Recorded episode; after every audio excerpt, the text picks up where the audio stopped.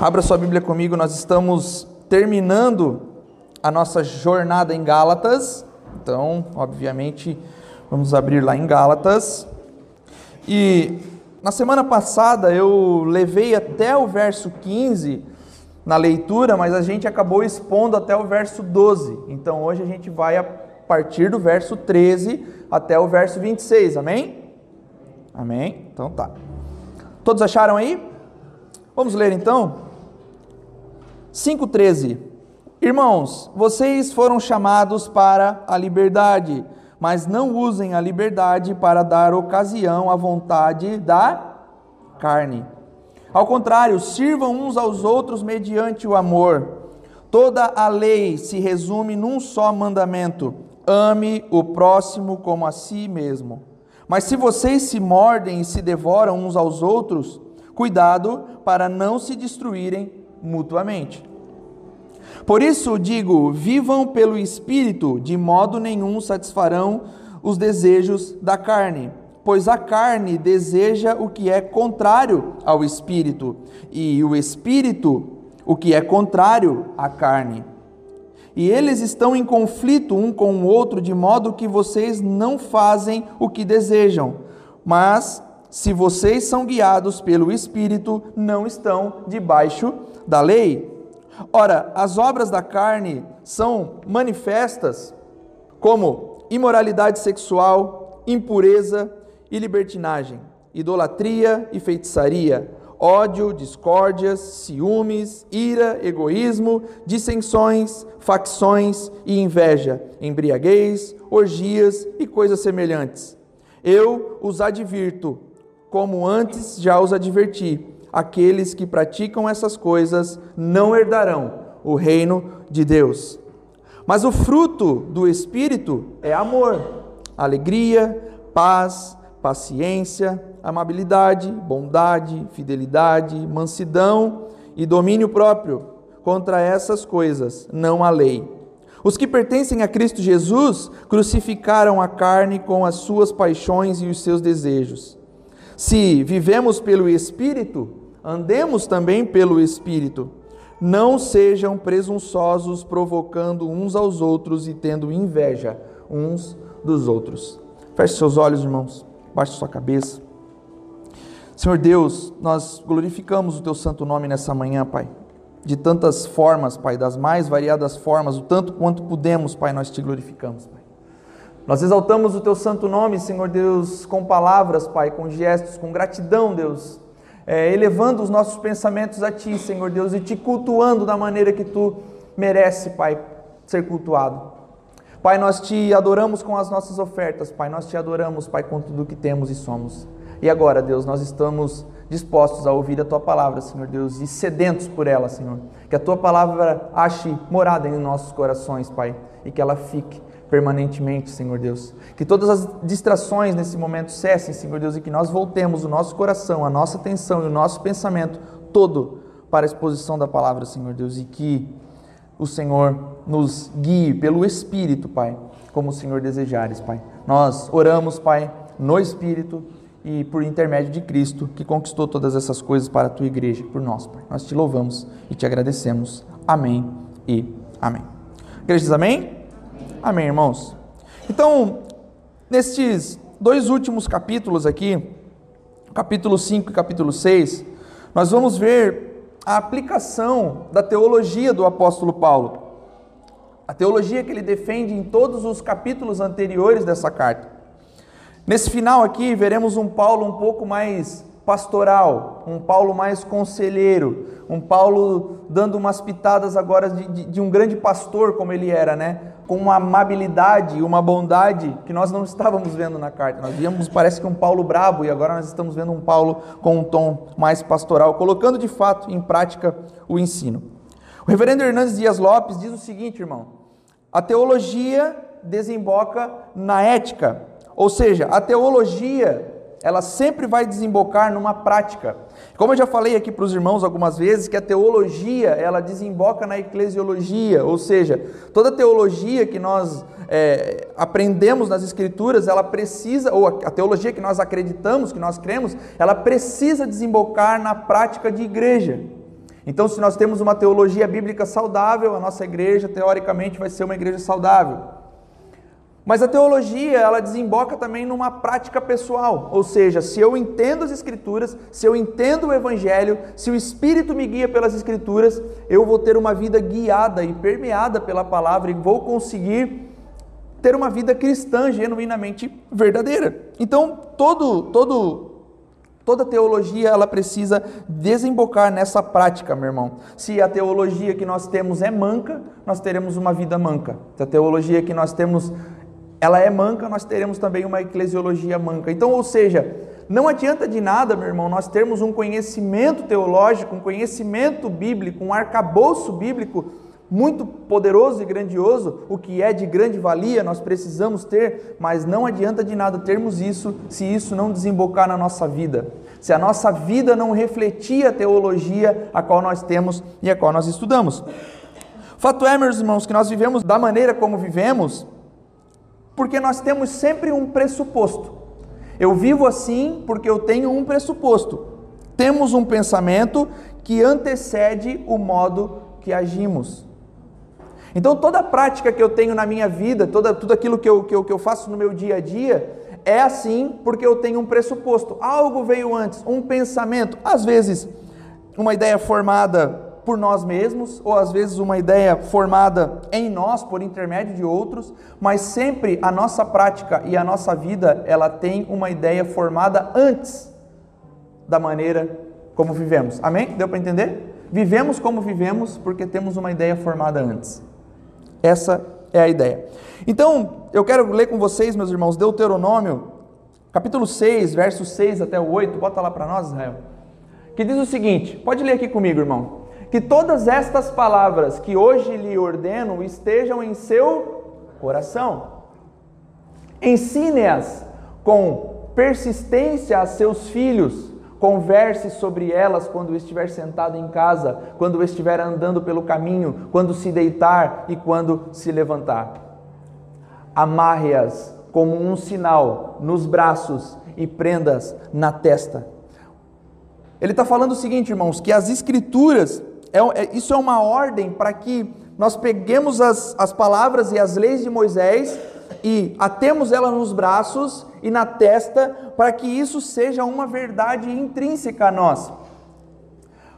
Trazendo agora para os nossos dias, uma aplicação prática para nós, que nós peguemos a Escritura e andemos com elas no braço e na testa, para que ela nunca seja esquecida por nós para que ela seja pregada nas nossas casas para os nossos filhos, para as nossas esposas, para os nossos maridos. E eu acho engraçado que quando nós, nós estávamos ali agora no café, juntou uns 4, 5 ali, a gente já estava falando de profeta, de coisa. Essa é a ideia, irmão. Os crentes, quando se juntam, eles não têm outro assunto senão a Bíblia. Então, o que está sendo dito em Deuteronômio para nós aqui é que nós precisamos ter as Escrituras atadas no nosso braço e na nossa testa, para que nós possamos ter uma visão de mundo permeada pelas Escrituras. Para que ela domine as nossas, a nossa consciência e domine também as nossas ações.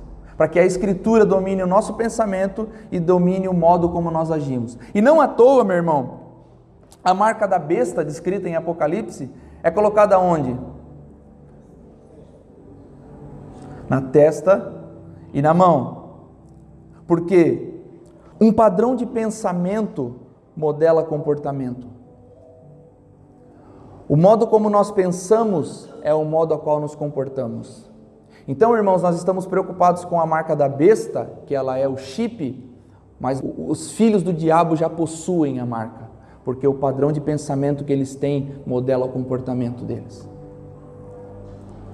E é isso que Deuteronômio está dizendo e que nós podemos trazer para os nossos dias: que a Escritura precisa dominar o nosso pensamento e modelar o nosso comportamento. É simples. Por isso, meu irmão Paulo traz esse padrão de pensamento para que toda a explicação que ele deu até agora, é, ninguém é salvo pela lei, somos salvos somente pela fé em Cristo Jesus, é graça de Deus, não há mérito em nós, para que toda essa explicação que ele trouxe até o capítulo 4, mais ou menos, agora no capítulo 5 e no capítulo 6 ele possa explicar. Ou seja, é o padrão de pensamento e agora ele vai dizer: todo esse pensamento precisa modelar o comportamento de vocês, Gálatas e Casa 126. Todos nós precisamos ter entendido bem isso para que isso agora consiga modelar os nossos, os nossos comportamentos e a forma como nós vivemos. Mas isso é extremamente difícil, meu irmão, para entendermos, porque a maioria de nós não está disposto a amarrar as escrituras nos braços, a amarrar as escrituras na testa, a amarrar as escrituras na nossa vida como um todo, e por isso que é difícil para nós modelar os nossos comportamentos, porque nós viemos à igreja, nós ouvimos a palavra, nós até lemos a Bíblia durante a semana, achamos muito legal, mas aquilo parece não ser verdade na nossa vida, parece que não faz parte da nossa vida. Mas, meu irmão, precisa ser. O que nós lemos nas Escrituras precisa modelar o nosso comportamento. Aqueles que têm as Escrituras como a base da sua fé vão ler Jeremias e vão chorar. Meu Deus. Nós precisamos que as Escrituras de fato nos modele. Por que, meu irmão, que nós não conseguimos de fato viver dessa forma? Porque nós fragmentamos a mensagem de Cristo e nós pegamos e pensamos apenas aquilo que nós gostamos. Pegamos apenas uma parte que julgamos interessante e saímos papagaiando.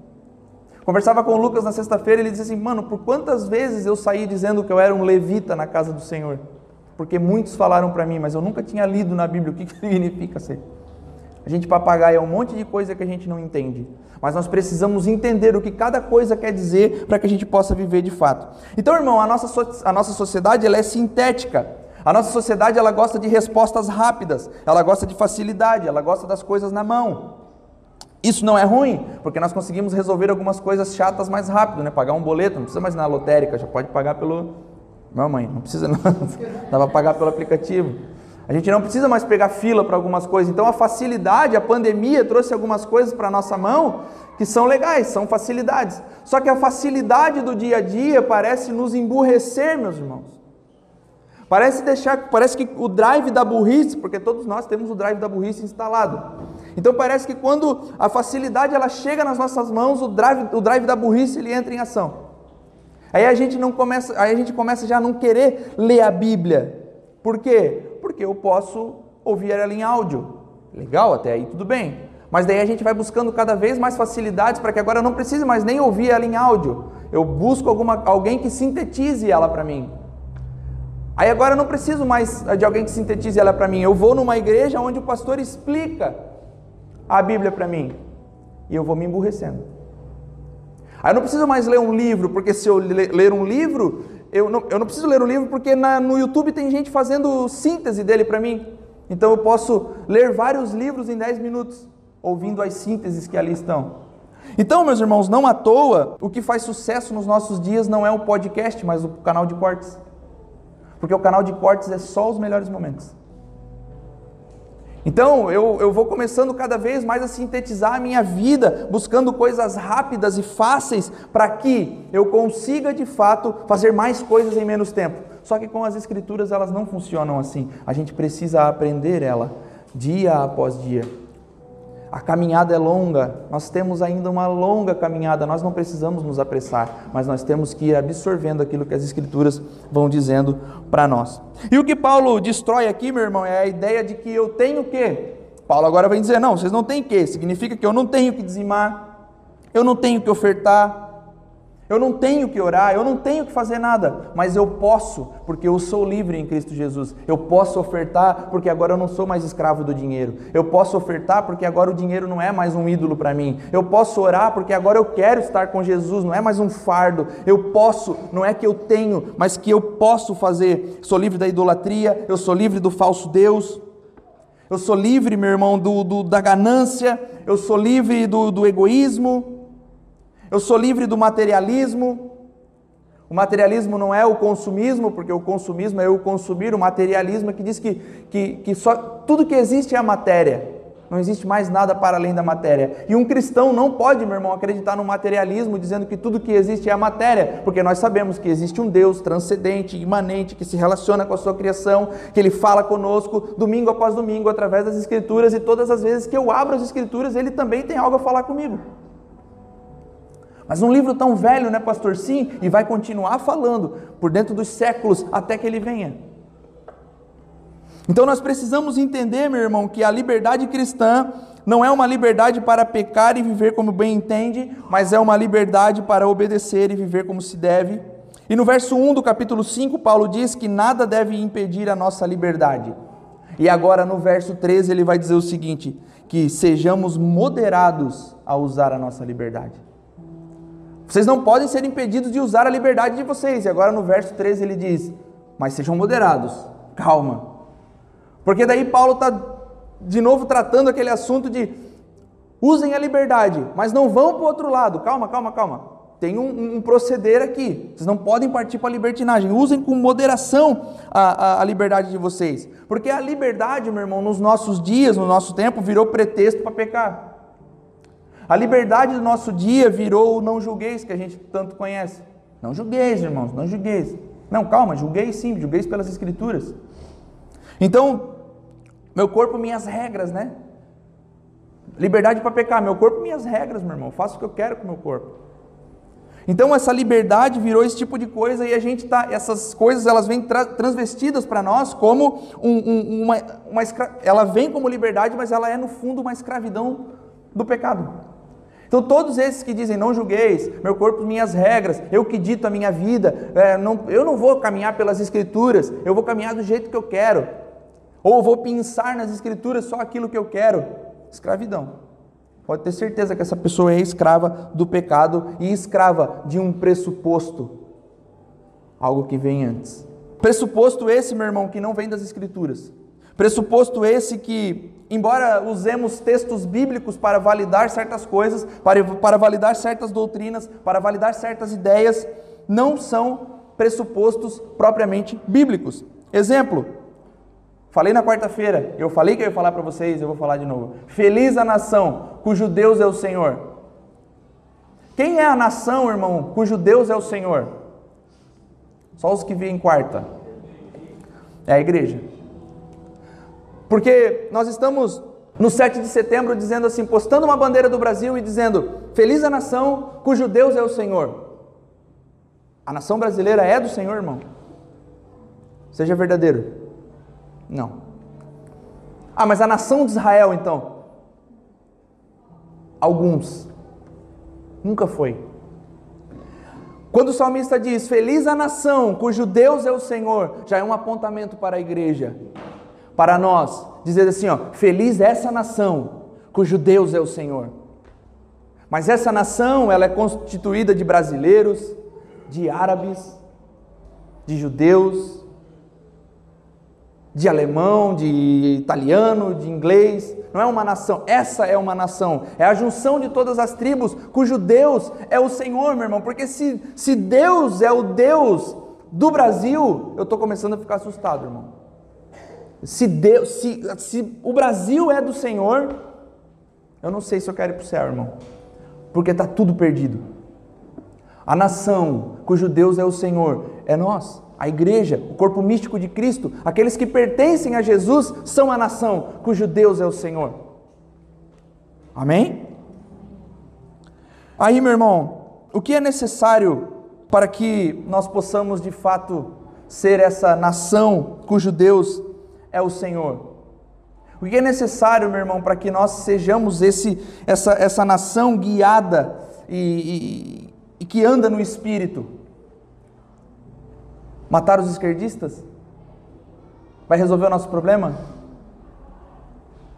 Matar aqueles que pensam diferente de nós? Não, mata o Lula, mata o Lula, porque daí. Nós precisamos, irmãos, não nos livrar dos problemas ou dos filhos do diabo. Nós precisamos atar as Escrituras nas nossas mãos e caminhar como ela diz que devemos caminhar. Ponto.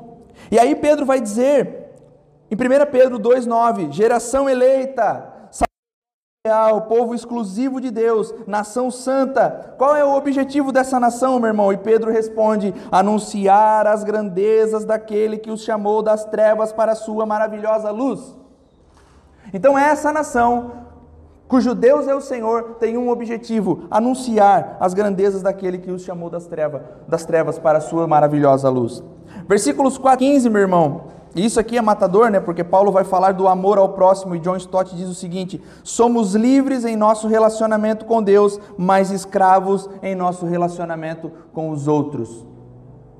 Somos livres para servir a Deus, somos livres para caminhar com o Senhor, mas escravos para o nosso relacionamento um com os outros. Aí ele vai dizer: ame uns aos outros, estejam juntos, se importem uns com os outros, se preocupe com os problemas uns dos outros. Se preocupe quando o irmão está doente, se preocupe quando o irmão está passando por algum problema, se preocupe, porque essa é a nação, meu irmão, cujo Deus é o Senhor. Então o que está difícil, meu irmão, eu falo agora, é, é uma, uma época difícil de, de, de política, né? Porque você pode ter a sua posição política, seja ela qual for, mas não queira matar o outro lado. Porque se a nossa vocação é anunciar as grandezas daquele que nos chamou das trevas para a, nossa, para a sua maravilhosa luz, nós precisamos anunciar as grandezas até para esse que a gente odeia e que pensa diferente de nós. Nós temos um único objetivo e uma única vocação. Mas daí, o que nós devemos fazer como igreja, meu irmão? Aprender a cuidar uns dos outros aqui. Porque se nós aprendermos a cuidar uns dos outros aqui, fica mais fácil a gente amar lá fora. Mas daí o que, que acontece? A gente não ama nem aqui. A gente não olha um para o outro aqui. Semana passada a gente ficou feliz, né? Que daí o Lucas falou assim: dê um abraço na pessoa que está do seu lado. Meu Deus, virou um, uma salada assim, né? Teve gente que atravessou. E essa, essa cultura que tem que ser criada no nosso meio, a ponto de nós amarmos uns aos outros, pelo menos os irmãos, para que nós possamos fazer alguma coisa lá fora e anunciar as grandezas daquele que nos chamou para a sua maravilhosa luz. Um cristão bíblico, meu irmão, reconhece que está sempre em dívida. Um cristão bíblico, ele sabe que ele recebeu uma porção imaginável do amor de Cristo e ele está em dívida. Então, quanto que eu devo amar o meu irmão? Quanto Cristo te amou? Ai, Jesus, tudo isso. Porque nós estamos em dívida, irmãos. Nós fomos amados primeiro por Ele. E se Ele nos amou da forma que Ele nos amou, nós, nós temos uma dívida impagável. Nós tínhamos uma dívida que era o pecado, aí Ele pagou por nós. Beleza? Agora a gente não é mais escravo do pecado, ele pagou essa dívida. Agora nós temos uma dívida uns com os outros. Precisamos amar uns aos outros como Cristo nos amou. Difícil, né, irmão? Difícil. E Paulo diz em Romanos que não podemos, meu irmão, dever nada a ninguém a não ser o amor. Não devais nada a ninguém a não ser o amor. Então, meu irmão, quando nós falamos aqui que nós temos uma dívida impagável, é uma dívida do amor, tá? A sua conta lá na loja você paga, tá? Aí ah, beleza, a comunidade dos endividados, né? Não. Devemos para o outro o amor. Precisamos amar uns aos outros. E a síntese da lei que Paulo diz ali é amar a Deus sobre todas as coisas e amar ao próximo como a nós mesmos. O evangelho não minimiza as exigências de Deus na nossa vida. O evangelho maximiza as exigências de Deus na nossa vida. E tampouco a graça é uma permissão para que nós possamos viver pecando loucamente. E eu digo isso, meu irmão, porque no Sermão do Monte, se nós lermos o Sermão do Monte em Mateus, Mateus 5 até Mateus 7, a gente vai ficar apavorado, porque a gente acha que a lei é difícil, mas Jesus deixa mais complicado, né? Porque ele vai dizer o seguinte: a lei diz o seguinte: não matarás. Eu, porém, vos digo. Jesus diz isso no sermão ou não? Ele fala para os discípulos, diz assim, ó, a lei dizia para vocês, não matem. Eu, porém, Jesus vos digo, se você odiar o seu irmão, você já está em pecado. Meu Deus, aí desandou, né? Porque não matar era tranquilo. Né? Por, por mais, porque posso querer matar ele na minha mente, mas se eu não, não, não matar, tá de boa. Mas Jesus diz: não, mas se você odiar, você já matou o seu irmão. Você já cometeu o pecado, você já pecou. Então, meu irmão, Jesus vai deixar o negócio mais punk. Ele vai maximizar a ideia de que, opa, as exigências de Deus agora na graça é, uh, podemos viver como queremos. Não, não, não. Jesus deixou mais complicado. Só que ele vai dizer para nós assim: ó, vocês não conseguem fazer, porque vocês são maus. Mas pela graça sois salvos, mediante a fé em Cristo. E por mim, Cristo, né? Vocês conseguem caminhar no Espírito. E Paulo vai continuar, né, meu irmão? Mas será que é possível, de alguma forma, nós amarmos uns aos outros? Será que é possível, de alguma forma, nós termos domínio próprio? Ou todas aquelas coisas que nós vimos né, na exposição de Tiago, lá é possível, aquelas coisas que Tiago fala para nós, que são os frutos da fé, que são as obras depois que nós somos salvos, será que é possível aquelas coisas nas nossas vidas? Porque não é pela lei, é, e, e, e nos dá uma sensação de alívio, né? Não é pela lei, beleza? Então nós ficamos aliviados. Mas daí o sermão deixa, o sermão do monte deixa um negócio mais complicado. Mas Jesus vai dizer: não, é possível, é possível sim. E olha só os versos 16, 17 e 18, meu irmão. Paulo nos dá a resposta de como isso é possível. O Evangelho maximiza as exigências de Deus, pois Ele mesmo, o Deus, nos pede uma vida igual à do seu Filho Jesus e para isso, para que isso seja possível, ele nos dá o Espírito. Ele pede algo a mais de nós e nós não conseguimos. Então aquilo que ele pede, ele olha e pensa, eles não vão conseguir. Jesus veio, morreu por nós, nos salvou e para que nós possamos ter uma vida igual a de Cristo, ele nos dá o Espírito. Então Paulo diz: não, é possível, porque ele dá o Espírito a vocês. Ele pede algumas coisas difíceis, pede, mas ele dá o Espírito para que essas coisas possam ser cumpridas. Então é possível sim, pelo Espírito, e isso também é graça de Deus em nossas vidas.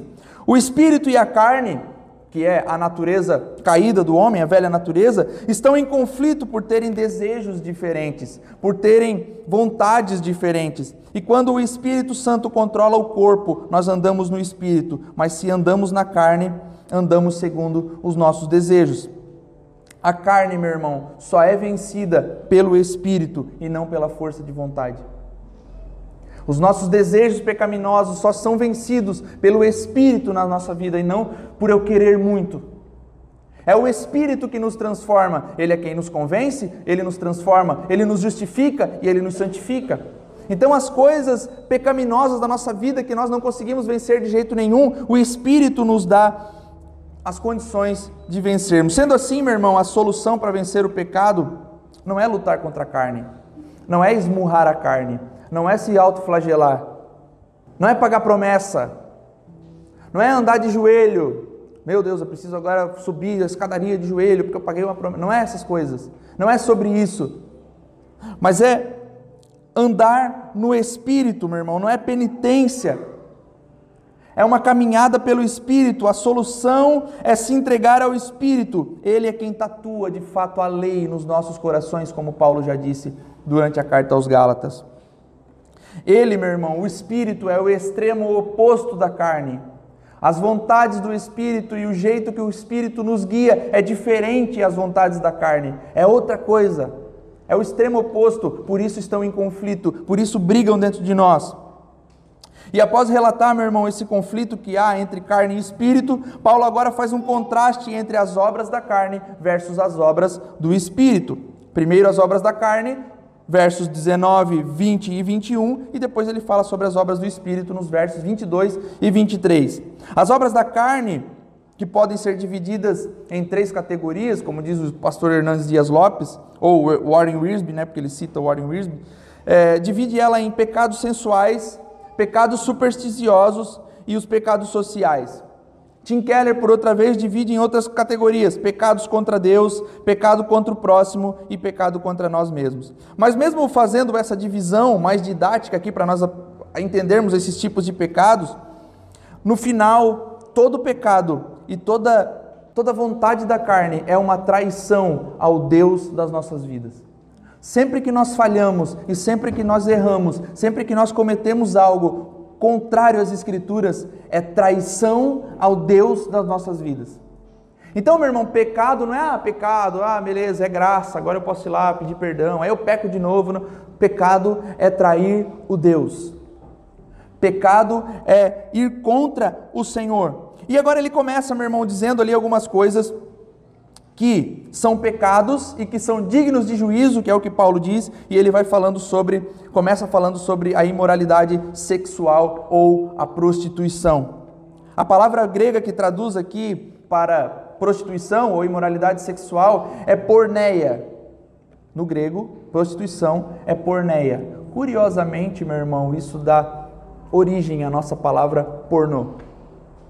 Então, esses pecados sexuais, meu irmão, esses essa, isso aqui que, se, que, que Paulo se refere como prostituição é qualquer pecado na área sexual de alguém. O que são pecados sexuais? Adultério, fornicação, masturbação. Todas essas coisas são pecados sexuais, negligenciados pela maioria dos homens do nosso tempo. O índice, meu irmão, de homens entregues à pornografia e à prostituição é tão alto que as psicólogas já estão de cabelo em pé com o tanto de coisas que elas têm visto na área sexual humana. Não obstante, meus irmãos, soube essa semana a respeito de uma família, uma, uma mulher com três crianças adolescentes que vieram fugidas de São Paulo porque as três adolescentes eram molestadas pelo pastor da própria igreja. O pecado sexual, adultério. É muito forte isso, irmãos, e até falar a palavra prostituição, adultério, masturbação, meu Deus, é, é para o nosso ouvido já a gente já olha as crianças, né? Ai, meu Deus, fecha o ouvido aqui. E é tão sério, irmãos, e nós não estamos conseguindo lidar com esse tipo de coisa. Nós não estamos conseguindo vencer esse tipo de coisa. E nós não vamos conseguir vencer essas coisas pela força da carne. Nós só conseguiremos vencer essas coisas através do Espírito. Então, Paulo vai falar sobre essa imoralidade e a nossa sociedade atual, meu irmão, está afundada na prostituição, na imoralidade das mais variadas formas. Gente, meu irmão, que a gente conhece, compra cachorro grande para se relacionar sexualmente com os animais. É pesado, né? Gente, meus irmãos, que, que, que caminham entre nós, que são pessoas. Quando eu falo gente que a gente conhece na gente da igreja, né, irmão? Os irmãos já estão pensando quem é que tem um cachorro grande né? na gente da igreja. Eu digo, meu Deus, ainda bem que eu me consertei rápido, né? Não, gente que caminha entre nós, são pessoas da sociedade, bem-quistas, bem vistas. Então, assim, irmãos, essa imoralidade, as pessoas estão tão entregues à imoralidade que hoje é, não tem mais assim, os adolescentes eles não saem mais, um menino sai com a menina, não, eles saem com qualquer um, pode ser menino, pode ser menina, se ele gostar da cara. Então a imoralidade no nosso tempo ela está tão profunda, meu irmão, e Paulo está falando isso num pano de fundo bem assustador que era o Império Romano.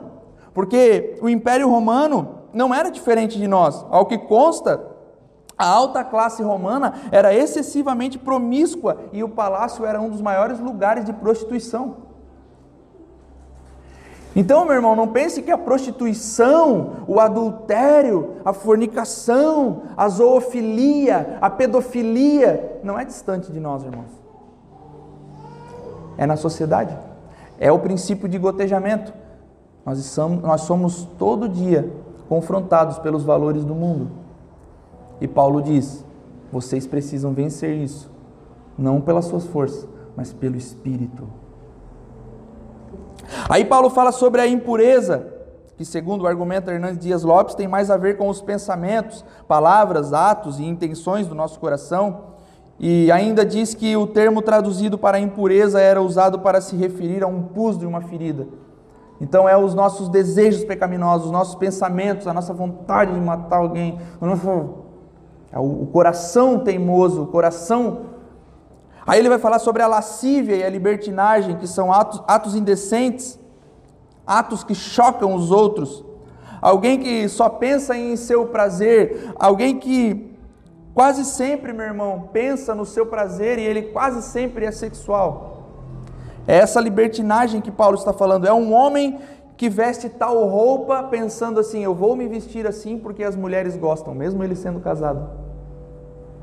É o homem que usa determinado perfume. Eu sou um homem casado, mas eu uso esse perfume porque as mulheres à minha volta gostam. As mulheres da minha empresa elas gostam. São um cara lascivo. É pecado, irmão. Mesma forma as mulheres, né? Me visto assim porque chama a atenção dos homens. Vou com essa determinada roupa porque os homens olham para mim, mesmo ela sendo casada. Lascívia, pecado. Então por isso, meu irmão, que a gente vai falar assim: vistam como vocês, se, vocês quiserem. Não, a gente não de, determina a roupa que vocês devem usar. Mas toda roupa, meu irmão, que eu visto ela pensando assim, eu visto assim porque eu quero chamar a atenção, é lascívia e é pecado. Aí Paulo fala sobre a idolatria. Já vimos muito sobre o que é são ídolos, o que são os ídolos modernos. É, porque a gente pensa que idolatria é só, né, é, imagens, adoração a outros deuses. Não, mas tem os deuses modernos, né? É, pode ser o meu emprego, pode ser o meu dinheiro, pode ser a política e até o sofrimento, meu irmão, pode ser um ídolo nas nossas vidas. Até o nosso sofrimento pode ser um ídolo para nós. Mas em tese, ídolo é tudo aquilo que nos afasta de Cristo. Por que, que o sofrimento pode ser um ídolo para nós? Tem aquela pessoa que ela vive competindo com você para ver quem está mais mal. Você fala assim, meu irmão, essa semana foi. Não, porque tu não viu a minha. É o irmão para raio, né? Tudo de ruim acontece com ele.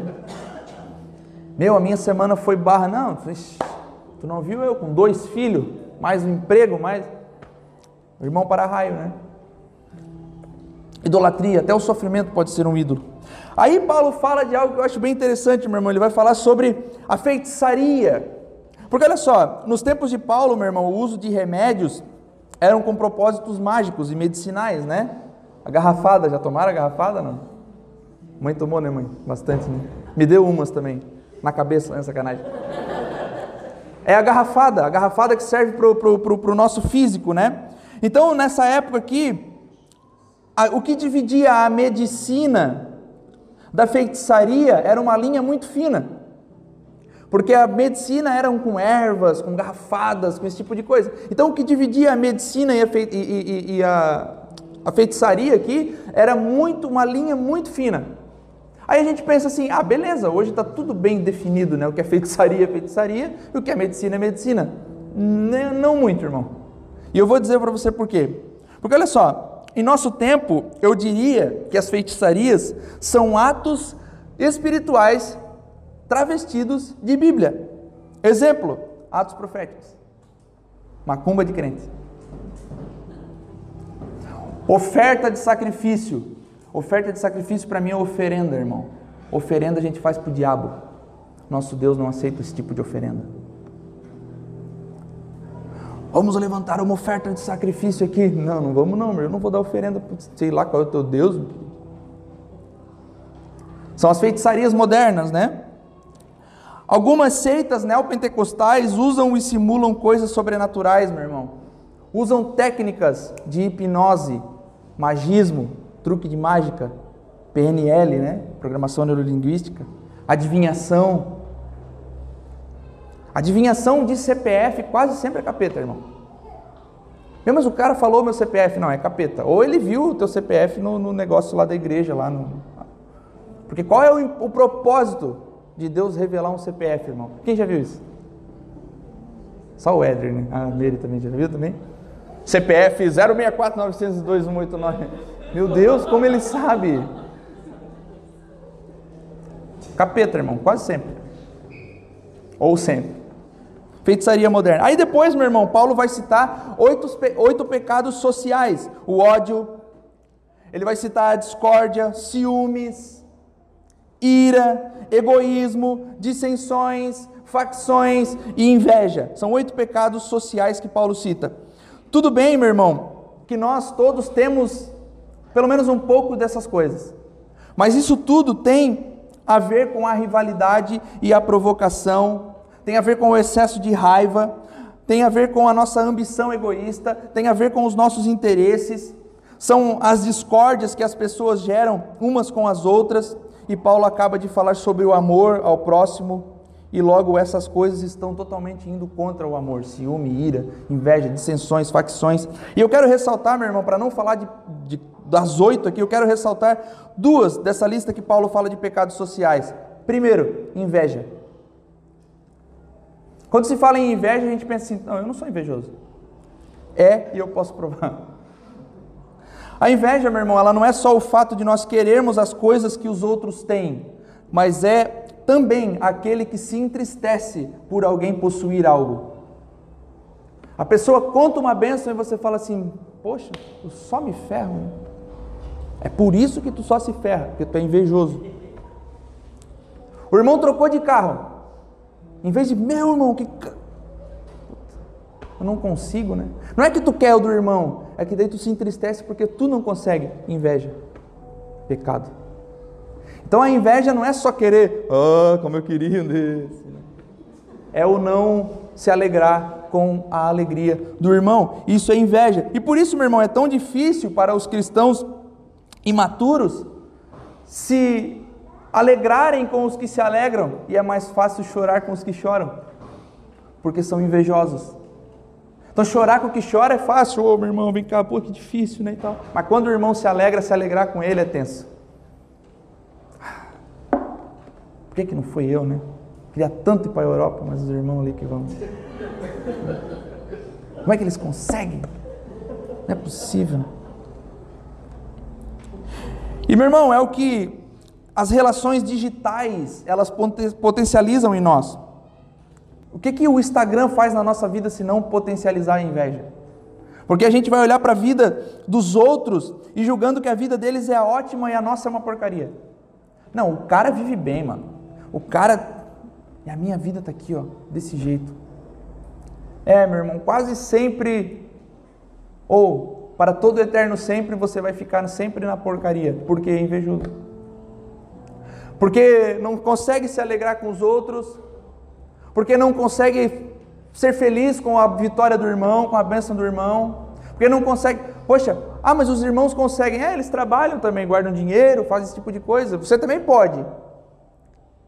Né? E a, o, o, o, Instagram ele vai realmente potencializar isso na nossa vida. A gente vai olhar para a vida de um digital influencer e vai querer ser igual a eles. E não vai dar, irmão. Porque o cara tem um milhão de seguidores, você tem 850. Você não vai conseguir parcerias com 250 seguidores. Entre os pecados capitais, meu irmão, temos a inveja. Ou seja, são pecados que dão origem a todos os outros pecados. São pecados que estimulam todos os outros pecados.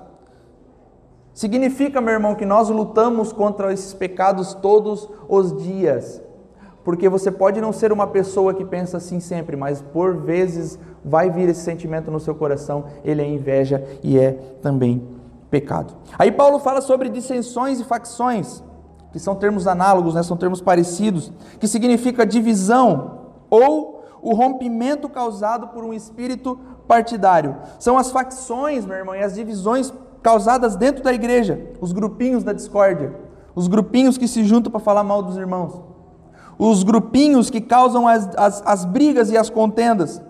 E é o que tornam o ambiente da igreja, meu irmão, um ambiente intragável. Por quê? Porque as pessoas elas vêm lá de fora, elas estão acostumadas a estar nas suas empresas com gente o tempo todo puxando o tapete dela, querendo derrubar ela para que ela seja demitida, para que ela tome o seu lugar. Aí as pessoas chegam na igreja pensando, não, aqui é igreja, aqui é diferente, né? Aí os irmãos estão tudo puxando um tapete do outro também. Estão fazendo divisões, facções. Aí torna o ambiente da igreja um ambiente intragável e não faz de nós, meu irmão, a nação santa, o sacerdócio real, a nação cujo Deus é o Senhor. Então, é como já dissemos aqui, meu irmão, a murmuração, ela deve cessar quando ela encontra um crente maduro. Quando alguém murmura e essa murmuração chega até você, você deve, irmão, nem me fala. Ou vamos chamar o irmão para a gente falar mal dele na presença dele, então. É. Conversando com o pastor Telmo esses tempos, aí ele disse que ele foi atender um cara que começou a falar mal de um irmão da igreja, um cara do presbitério. Começou a criticar o cara, disse que ele passou a mão no celular. Está fazendo, pastor? Não, vou ligar para ele, para ele vir aqui para nós falar mal dele. Não, pelo amor de Deus. Não quer falar mal do irmão? Vamos, vamos botar ele na roda também. Entendeu? Então, meu irmão, esse tipo de divisão, de facção e dissensão deixa um ambiente da igreja intragável. E eu vou dar um conselho para você, para todos vocês que são membros da igreja, você que está nos visitando, fique tranquilo. Mas já fica a dica também: não seja esse tipo de pessoa. Quer falar mal de mim, irmão? Fala para mim. Quer falar mal do Afonso? Fala para Afonso. Procura o irmão e diz assim: irmão, Eu não gosto da tua cara. Ele vai dizer: Tá bom, eu não gosto da tua, senta no lado da igreja, senta da outra.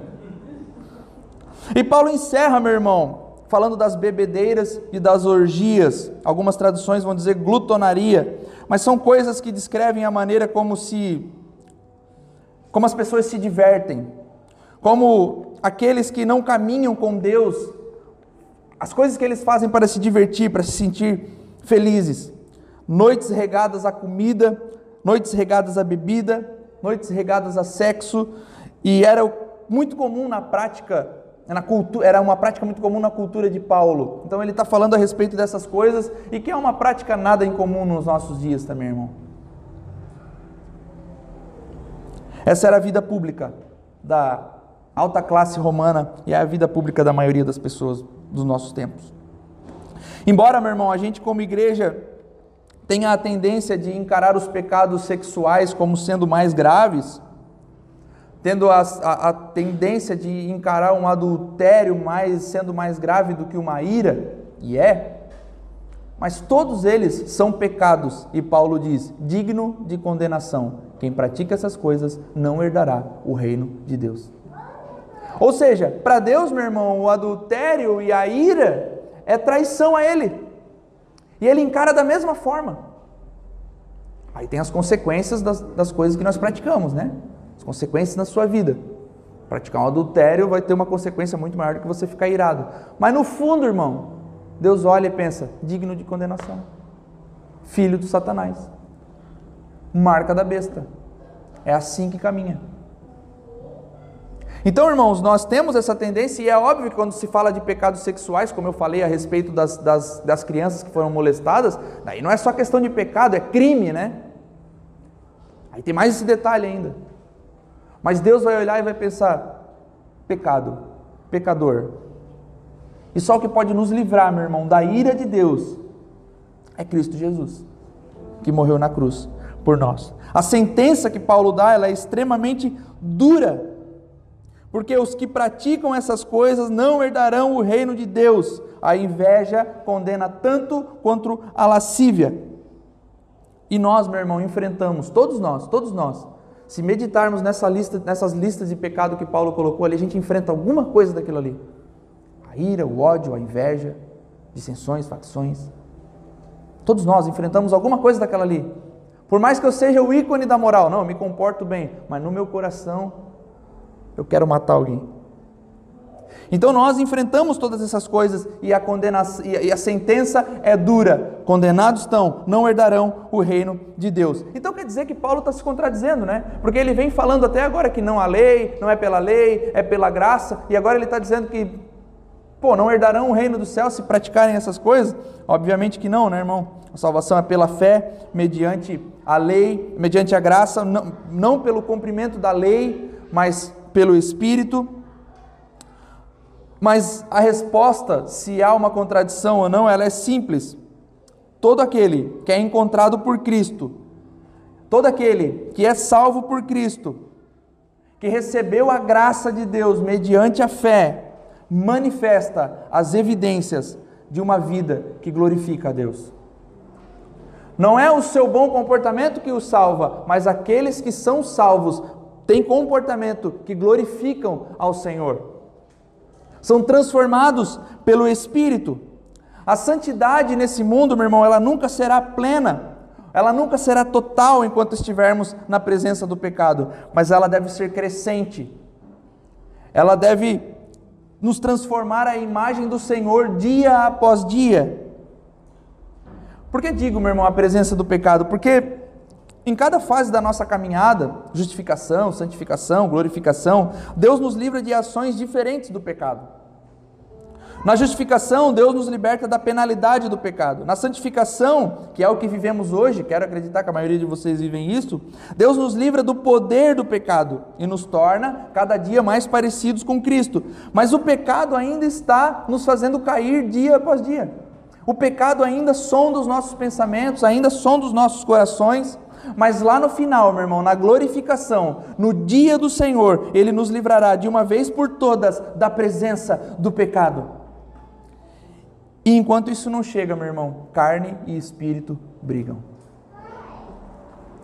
Aí essas coisas que a gente tem tanta repulsa, como é, é o caso de uma, de uma, de um, dessa é, molestação, fala, é, mole, moléstia, que a gente ouve e pensa assim, não, que coisa horrível. Não teremos mais naquele dia, meu irmão, porque não haverá mais o pecado entre nós. Paulo não está falando, meu irmão, sobre lapsos de pecado. Paulo não está falando sobre momentos de erro que causam o arrependimento, mas antes ele está falando, meu irmão, sobre uma entrega contínua à carne e ao pecado sem lutar. Se nós somos nascidos de novo, não podemos estar rendidos a essas práticas sem querer vencê-las. Nós não podemos estar rendidos à inveja, à ira, ao ódio, às dissensões, às porfias, sem querer vencê-las. Esse tipo de coisa deve, deve ser um erro corriqueiro na nossa vida, e quando isso acontece, a gente tem que se arrepender rapidamente. Nós precisamos querer vencer, meu irmão. Os nascidos de novo erram, mas trazem à luz, com confissão e arrependimento, aquilo que praticaram. Aqueles que pecam, aqueles que se iram, aqueles. Lembra que eu falei para vocês sobre a ira que eu tive de um senhor esses dias que eu fiquei da cor desse, desse blazer aqui? Que na hora assim eu fiquei, eu xinguei ele. Eu xinguei ele aqui, irmão, e entrei na rua aqui e pensei, errei. Errei. E já fui para casa orando, né? Já botei uma morada. Nossa. Eu xinguei o irmão ali, perdão. E se eu tivesse a oportunidade, meu irmão, eu queria pedir perdão para ele. Mas provavelmente eu nunca vou ver, porque ele estava tão vermelho que eu nunca mais vou reconhecer ele, irmão. Nem se eu ver ele de novo, se ele vai estar tá clarinho, né? Não é o mesmo.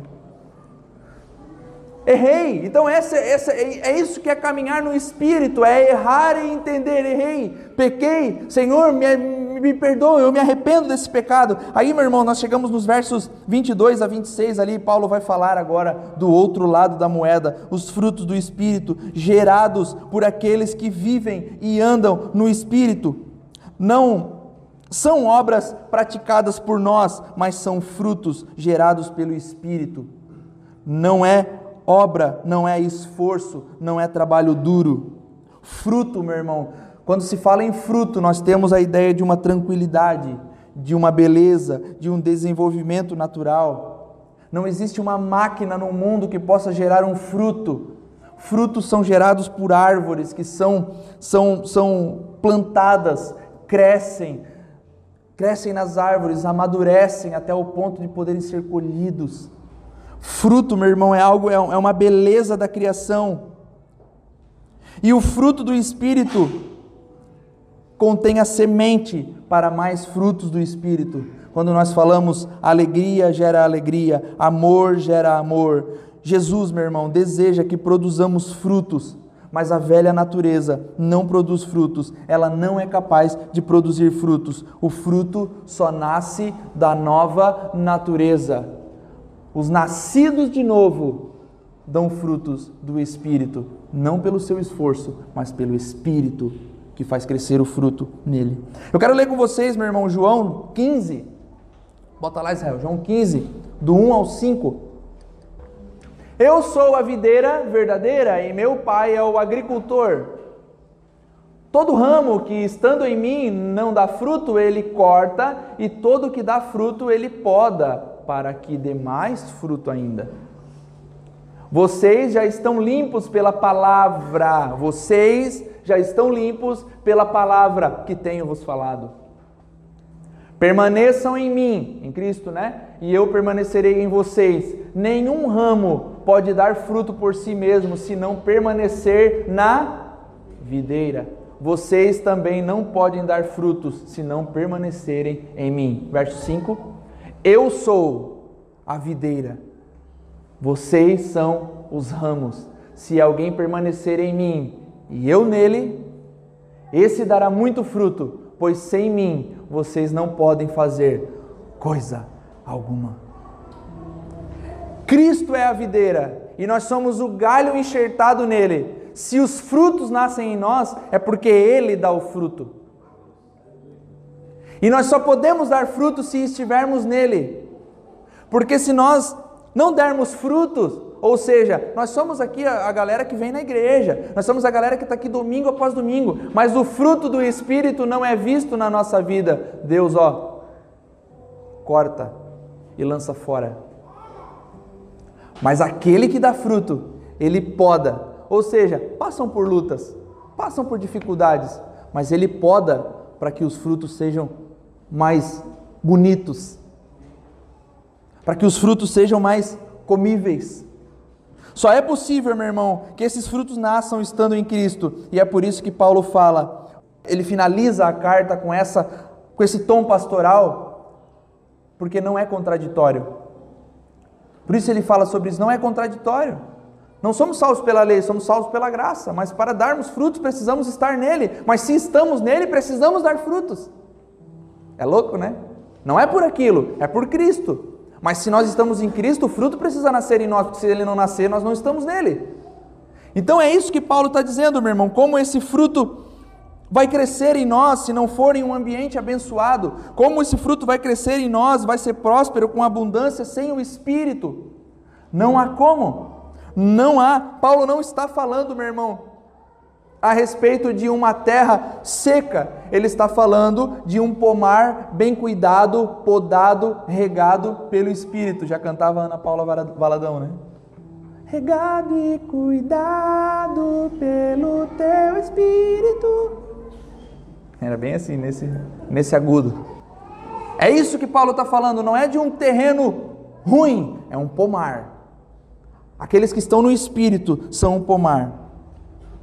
E Paulo diz: andemos no espírito no passo que ele deseja andar sem correr em frente. Que passo é esse que o espírito que nós precisamos andar? É meditando na palavra, aprendendo as escrituras, orando todos os dias, adorando a Deus no culto a Deus, estando em comunhão com o povo de Deus. O fruto do espírito não se desenvolve, meu irmão, em um ambiente que não tem o espírito. O fruto do Espírito não nasce em um ambiente que não há o Espírito. Então é isso aqui, meu irmão. Aprendendo as Escrituras dia após dia, aturando os irmãos, suportando os irmãos, é estando com o povo de Deus, é levantando as mãos no culto e adorando, é orando, meditando nas Escrituras. É esse é o passo do Espírito. É o passo que nós vamos aprendendo. Ou seja, essas coisas aqui, meu irmão, não tem como o Espírito fazer crescer em nós se ele não estiver regando o pomar. Fruto, a gente está quase encerrando, irmão. Fruto é para ser consumido e não para ser admirado. Então, olha só. Estou aqui no meu quarto aqui. Está, o stories rolando aqui. Estou aqui no meu quarto aqui, estou cheio da presença. Lembra do Maurício? Estou só falando em línguas agora. Né? Mas não é sobre isso que. Não é essa admiração do fruto. Estraguei o Jair, irmão. Não é ser admirado dessa forma, é que alguém veja que os frutos eles são verdadeiros e genuínos na nossa vida e pensa, esse cara tem alguma coisa diferente. Ó, irmão, o que que tu tem que tu é tão, olha, irmão, deixa eu te falar, já ouviu falar do evangelho? Aí é a deixa, né? Aí é então os frutos eles precisam alimentar outros. O povo de Deus precisa ser amável. O povo de Deus precisa ser aqueles que carregam a mensagem, mas não só que falam a mensagem, mas que vivem a mensagem dia após dia no, no seu íntimo, no seu coração, e isso transborda para os outros. É uma pessoa, meu irmão, que chega na sua empresa. Eu já falei para vocês, acho difícil crente atribulado, né? Chega na empresa, o, o irmãozinho, irmão, né? Tudo, tudo seu irmão Bom dia, só se for para ti. Hum, já parece o valadão, né? Ah, você é crente não, mano. Crente tribulado, irmão. O fruto precisa ser visto, o fruto não é para, para, para nosso consumo próprio, mas é para ser admirado, para as pessoas olharem e verem. Esse cara tem algo diferente. Aí eles vão atribuir a nós uma energia, né? é o Espírito.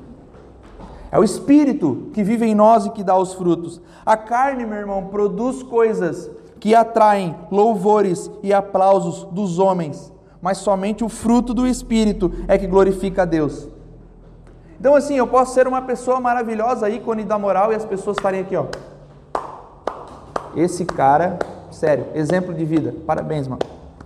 Mas isso não glorifica a Deus, só o fruto dado pelo Espírito, que nasce pelo Espírito, glorifica a Deus. E quando alguém olha e vê esse cara tem algo diferente, Deus é glorificado.